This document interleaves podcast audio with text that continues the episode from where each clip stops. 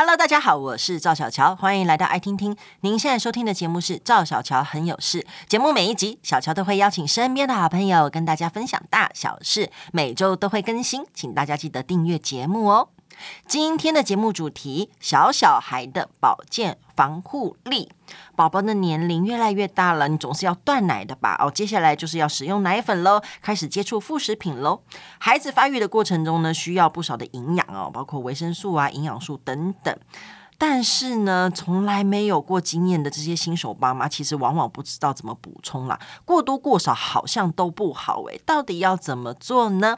来，欢迎今天的来宾，来欢迎药师苏博明，您好，药师你好，听众朋友大家好。好的，嗯，小小孩对，真的是很。很不容易，因为小孩在小的时候，baby 刚出来就有母奶嘛，对，对不对？那母奶基本上就是一切所有的来源，对哦，然后而且还带着妈妈给他的东西还在他身上，对啊，因为像基本上政府会这么大力推行母奶，主要是因为母奶它本身营养成分够多之外呢，里面还有非常多的像是免疫球蛋白，嗯，那小朋友基本上他的免疫力都是来自于妈妈嘛，那在还没有生出来之前，就是透过脐带啊，把这些东西传送到小朋友身上。可是当你今天跟妈妈断了连结之后，那你要去补充你自己的营养啊，还有免疫这些东西，就只能先靠母奶。嗯，那通常是不是断奶之后开始补充？我说那个补充的时间点。呃，其实也不一定，因为其实每一个人喝母奶的时间不一样嘛。那有的人可能喝半年啊，喝一年，喝两年。但是一般来讲啦，就是根据统计，其实基本上大概一般人大概都是喝半年到一年左右。嗯，那如果以半年来做断奶的这个时机点的话，的确从半年之后就可以开始多少补充一些呃，像是小朋友需要的营养素啊，或者是保健品之类的。嗯，而且好像宝宝越来越大，所以他必须要开始建立他的免疫系统，然后。他也需要越来越多营养，没错没错。嗯，母奶可能不够，所以可能比如说哦，像呃奶粉也要开始使用了。对，哦、嗯，然后一开始用奶粉的时候，我看新手爸妈都这样，因为我也是还在路上，对不对？所以呢，只要遇到一个新的东西，然后就会哦。选择障碍，而且不知道该怎么做。啊，其实我觉得奶粉这件事情真的会造成很多爸妈很紧张，因为基本上可能他去搜寻一下奶粉，然后结果每一家的奶粉都有自己特色的地方，然后他又不知道说，哎，我到底应该先选免疫球的好呢，还是应该先选有鱼油的好？然后又没有一款奶粉是所有全部东西都有，然后可能买回来吃之后。小朋友如果吃了，结果又吐奶，或小朋友不适合，他又要再重新烦，对，哦、那他又要重新烦恼说啊，那我到底要买什么？好，所以呢，今天在讲那个什么营养品之前哦，我觉得奶粉真是最根本，尤其小小孩一天六次奶，然后慢慢慢慢还没接触到副食品，其实奶就是他的全部。对，所以怎么样选择真的很重要。所以这边要先请我们的药师怎么选？你刚刚讲那几款到底哪个比较好啊？对，其实也不是说哪一个是最好的，因为每一个小朋友他的确可能会缺乏的东西不一样。那这个要再追本溯源，可能你妈妈在怀这个小朋友的时候，你有没有给这个小朋友足够的营养素，或者是这个小朋友可能先天他可能就比较缺乏哪一种？那所以要根据这个小朋友的状况去挑。但是我觉得这个很难找到一个说哦最好的产品给所有人使用，因为因为你不太可能那么想让你抓去抽血，然后就说哦 OK，他维生素有点缺，然后维他命 D 有点不够，怎么可能？对啊。不可能做到这件事情，所以基本上还是尽量选一个营养比较完整的牛奶。但是你不一定要有非常强的，譬如说附加的一些产品，是不是一定要加维生素 D 啊？一定要加鱼油啊？要有 DHA？其实我觉得这个倒不一定。但是小朋友的营养需要顾及的东西，基本上要有的，譬如说牛奶的蛋白质含量够不够啊？牛奶的钙质含量够不够啊？这款牛奶小朋友喝了之后呢，他会不会就是容易拉肚子啊？会不会容易不适啊？或者是容不容易？肚子胀气等等的，我觉得这些东西才是实际操作上面需要去注意的地方啊，那如果你买了一款牛奶，诶，其实宝宝喝了适口性很好，然后你也不容易胀气啊，然后其实它里面的该有的成分，基本的其实也都完整了，那你接下来才要去考虑说，诶，那是不是可以再从这个为基础，再去添加一些其他的附加的牛奶的产品，让小朋友去使用？嗯，如果照你这样讲，你说营养都足够，但是基本上台湾现在对于这个奶粉的把关，应该是可以信任的吧？可以，就是说市面上基本的营养素是不需要家长自己担心的。对，原则上是，原则上是，嗯，所以只要选自己宝宝适合。那现在有很多的名词，你刚刚讲的当然就是所谓营养素的添加。对，那最简单的就是什么无乳糖啦，什么水解啦。现在水解很红，大家都要水解，一定要水解吗？其实水解这个概念哦，就是就是把简单来说就是把东西分解嘛。嗯，所以大家可以想象得到说。呃水解之之后的产品一定是会比原本的小。因为他先帮你做了第一次的分解，哦、分子比较小，对，分子一定比较小。嗯，那这样的差别是什么？就是因为。有一些宝宝啊，他可能对，譬如说，呃，奶粉里面的某一些成分过敏，甚至小朋友出生可能就有乳糖不耐症，嗯，所以他可能必须要去把一些大分子的乳糖给过滤掉，或者是把一些他原本吸收不了的蛋白质去切成更小块，嗯，让它更好的吸收。那这个就是水解奶粉或者是一些配方奶处理的一个基本概念。基本上它该有的营养素也都还是有，但是它会排除掉一些小朋友比较容易过敏。比较不容易吸收的成分，对，所以像水解的部分呢，主要就是把一些大的蛋白质切切切切的像那种小的生态，那切的那种小的生态的话，我只要水一下去，它马上就溶解，所以叫做水解。那这样的话就可以降低一些小朋友可能对牛奶蛋白过敏的状况。嗯，那当然就是有好就是有坏嘛。那它的缺点就是因为它已经把它切成很小的水解，然后可能又把一些大的大分子的乳糖给排掉，所以这个牛奶本身呢是没有什么奶味的，其实基本上闻起来就不好闻，哦、那吃起来可能也没这么好吃，嗯、也是真的。嗯，有的我真的有朋友是那一种，他不想给小孩喝水解，是因为他自己觉得很难喝。但是我自己会想说，小孩哪有差啊？因为他可能一出生就喝，所以他没有感觉，他就觉得奶就应该是这个味道。所以小乔，我觉得你讲一个重点，就是他如果一出生就喝，他就不会有感觉。嗯，可是如果今天小朋友你一出生就给他喝那种味道很香啊、很甜的那种牛奶，这个、啊、后来习惯之后，然后后来医生才说，哎，他有点过敏哦，要喝水解、哦。对，得得得得，就没有办法换不回去。嗯，对啊，了解。可是有时候真的。现在大家比较有这个观念啦，哈，就说依照小孩子来做调整，对。但是问题是你奶喝一喝，喝一喝哦，接下来了，准备要断奶了，或者开始衔接副食品了，对。然后小孩需要的营养素也越来越多，对。这时候就会，我到底要补充什么？市面上的产品真的很多，没错。真的不想吃好吃满呢？那小孩那么小一个，有需要补到那么多吗？其实我还是要。秉持一个观念啦，就是只要你喝的牛奶或你吃的这些小朋友不一定是婴儿，小孩吃的这些副食品，只要它营养均衡，就不需要刻意的去补充其他的保健食品。嗯，但是这个前提是营养均衡，因为基本上小朋友就像刚才提到，他可能挑食。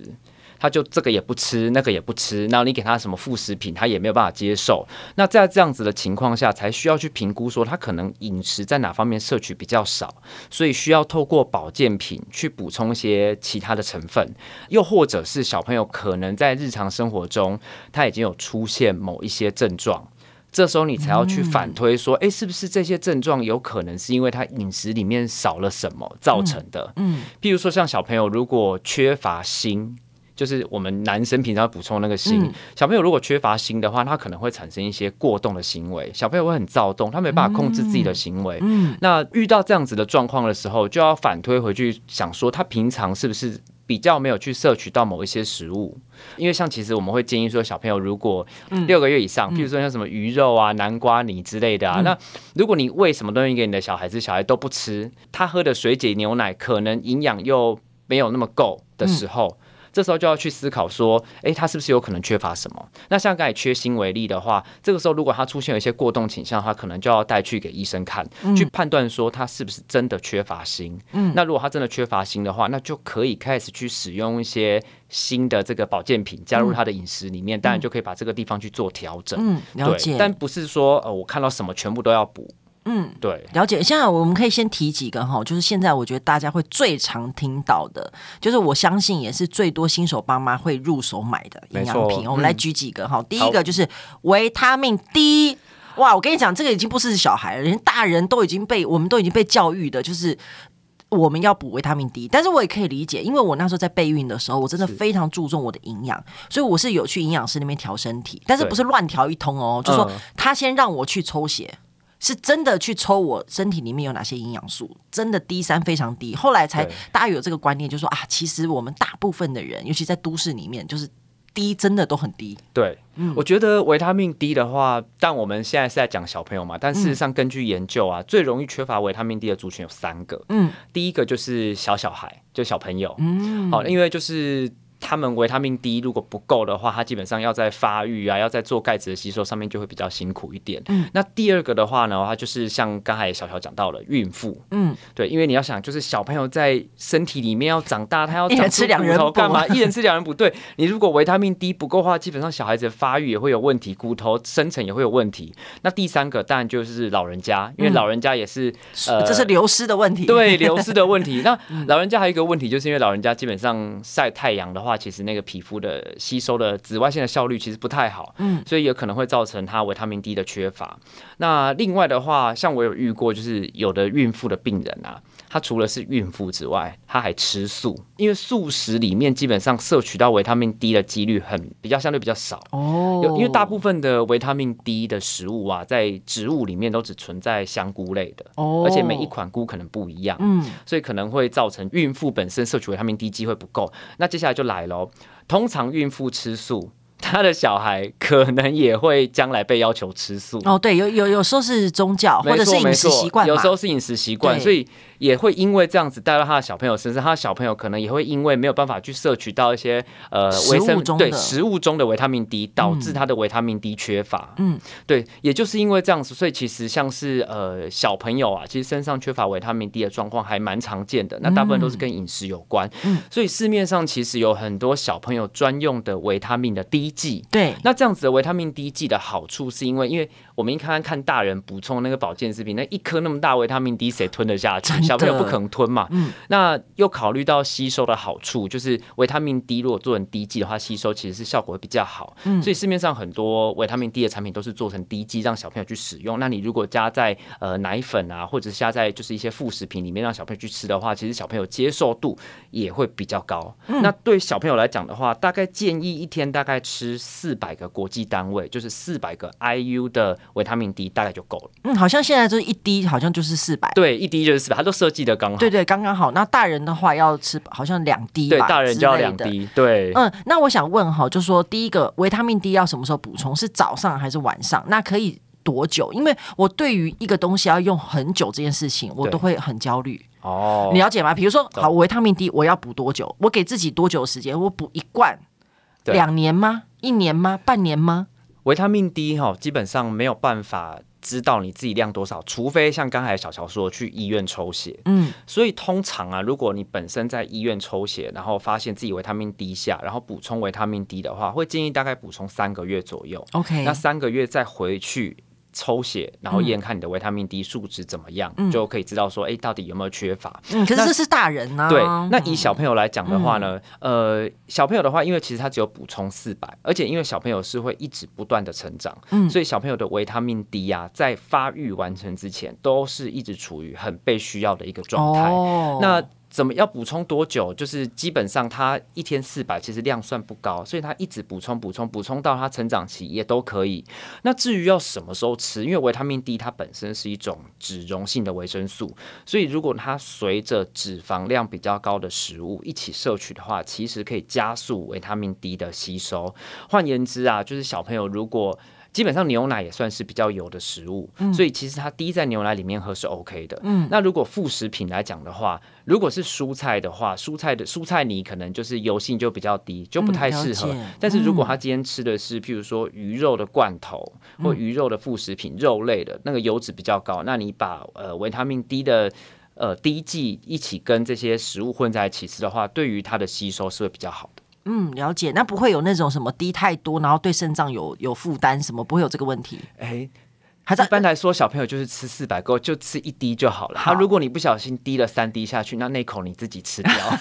有时候会控制不住，控制不住，妈妈自己吃，再从 滴一滴。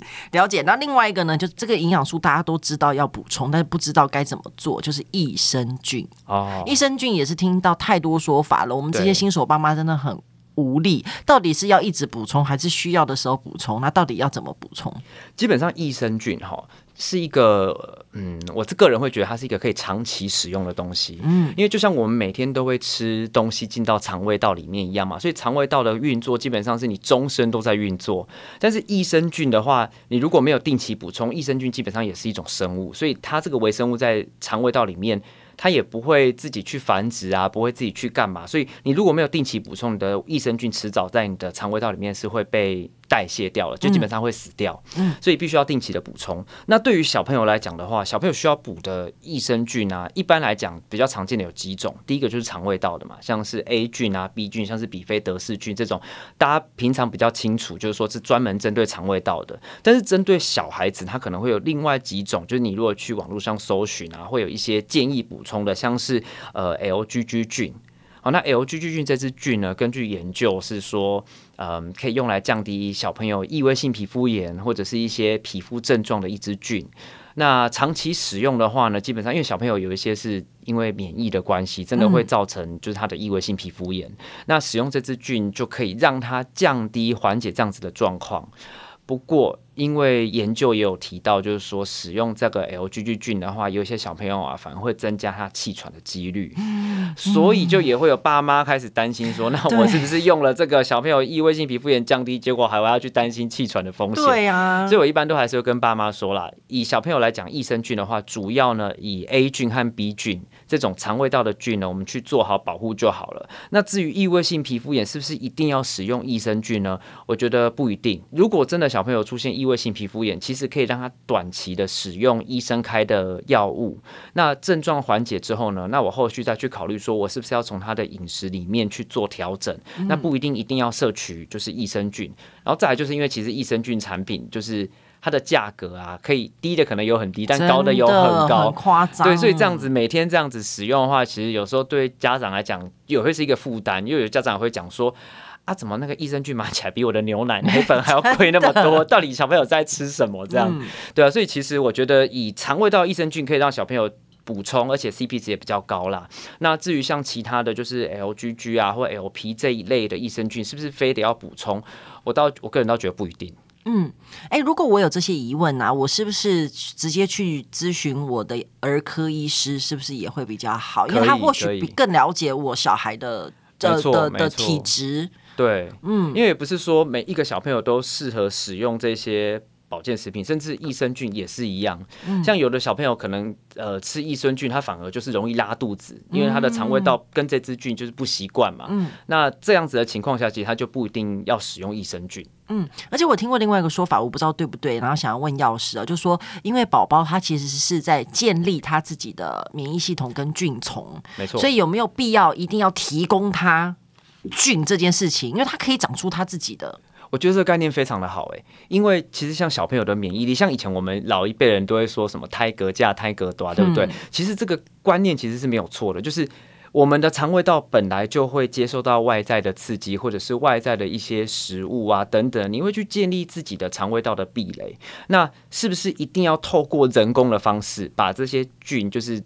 放到你身体里面，其实我觉得倒不一定。嗯，那以免疫力来讲，这件事情也是，小朋友是不是一定要吃很多免疫球蛋白的这些产品才会让自己的免疫力变好？嗯，我觉得也不一定，因为你让自己的身体去接触外界的抗原，产生适合自己身体的抗体，那个才是对身体的免疫力有永久记忆的一个效果。嗯，了解。好，那接下来呢，就是你刚刚讲说维他命 D，它是可以帮助钙质吸收嘛？所以宝宝要长牙齿啊、长高啊，都需要钙嘛。对。那有人就会补钙粉了。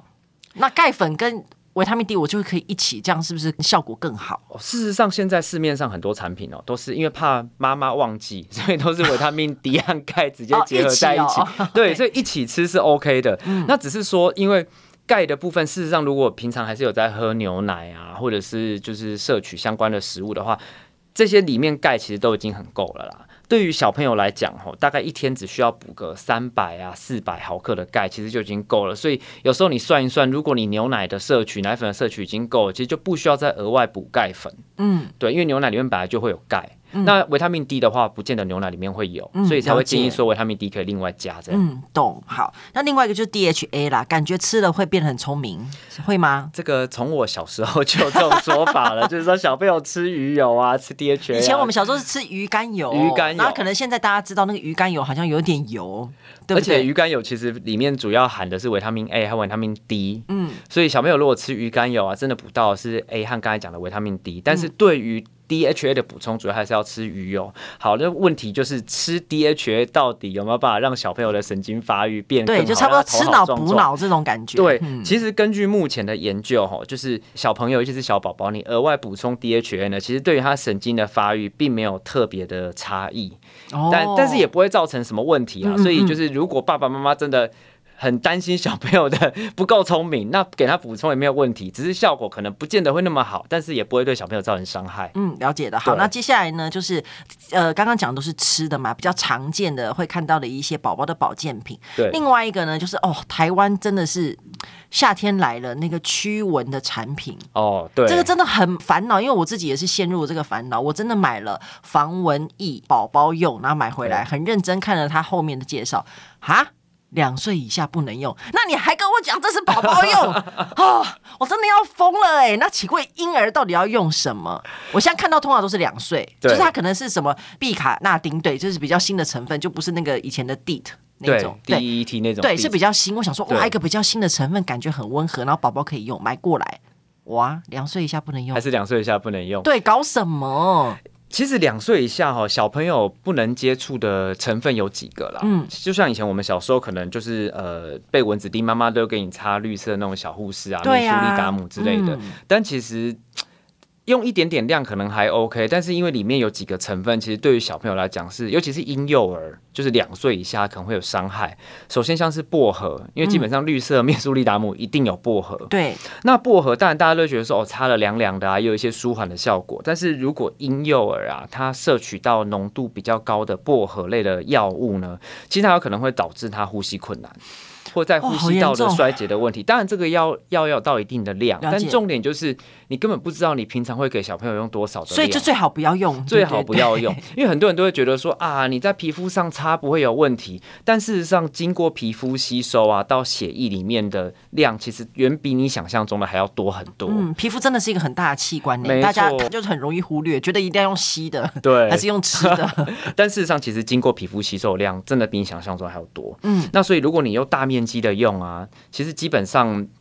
可能呢，就会让小朋友处于这样子的危险里面。嗯，那另外一个像樟脑也是一样，像我们刚才讲到 DHA 是对小朋友神经发育很重要嘛。嗯，樟脑呢，就是会对小朋友神经发育造成抑制或者是就是刺激的一些一个比较不好的药物。嗯，那小朋友有可能就是会应用了樟脑之后呢，他可能就会丧失意识啊，或者是可能会有抽筋的问题。就是等等这些比较严重的神经的一些状况。对，而且我跟你讲，樟脑真的比薄荷还容易吸入大量，尤其是樟脑丸好了。对，你是丢一颗进衣橱，然后你知道刚丢那几天拿出来那个衣服是全部都是樟脑味，对，而且是整个家都是那个味道，哎，所以其实也要跟听众朋友讲，就是如果家里有这样樟脑王或樟脑啊，就是不要丢在放小朋友衣物的那个里面。因为小朋友可能穿在身上也都会吸入这些樟脑的成分。我觉得连大人都不要有，因为他会我一直抱着，没错，他一直吻我，而且他还会舔哎，我的妈哟！那这样真的不行，真的很恐怖。对啊，那所以像是在刚才讲了薄荷和樟脑这种，我们感觉大人觉得很安全、很常见的成分，又可以防虫，又可以防虫，那真的不是很建议小朋友使用。嗯，那像刚才主持人有讲到，就是 DEET 或者是就是 Picaridin 这些成分，那这些成分的话，如果是低浓度的，其实小朋友也可以使用，但是通常。常我们也不建议小朋友直接涂在皮肤上面。哦，基基本上可以把樟脑刚才那个概念拿过来，就是你把这些小朋友可以使用的产品的驱蚊的成分。放置涂在小朋友的衣物上面，嗯让他不要直接接触到小朋友皮肤，那就不会让这些东西去伤害到小朋友的身体。但是因为这些东西在呃衣服上面本身还是有它驱蚊的效果，所以会建议其实爸妈可以这样用是最安全的。所以防蚊贴片会相较来说好一点吗？好一点，因为它不会直接接触到小朋友的身体，而且它没有味道。我的意思是，对，它没有味道。对，因为你如果用喷的，你知道你喷那个防蚊液也是。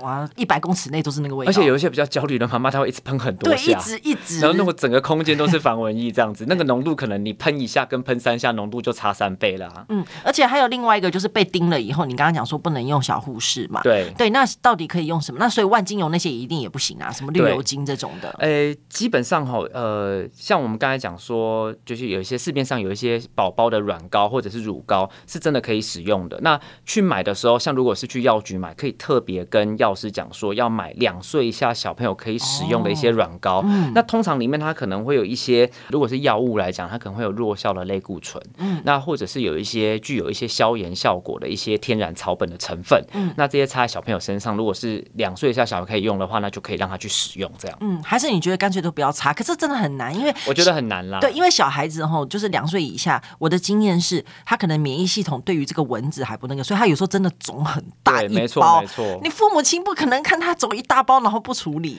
对啊，所以基本上如果是真的很担心，也是可以带去看医生。那原则上医生还是会开一些，就是像是我刚才讲的，就是一些弱效类固醇的成分让小朋友擦。那这些擦了之后呢，他可能就会让他的伤口就是有消炎啊、消肿的效果。嗯、那这样的话，就是也比较不会痒了。嗯，对，不然看小孩抓也是好心疼。对啊，嗯，真的非常谢谢药师的 分享哎，哇，今天一口气就聊了那么多。那大家呢，如果还有一些别的疑虑，而且呢是不只是小朋友哦，包括对家人呐、啊，或对长辈，大家可以来看这本书哦，《暖气药师的用药攻略》，量身打造居家药品还有保健处方。再次谢谢药师，谢谢你，谢谢小乔，谢谢听众朋友，谢谢，也欢迎大家分享节目，更欢迎订阅赵小乔很有事，有新的节目上线就会收到通知。我们下次见喽。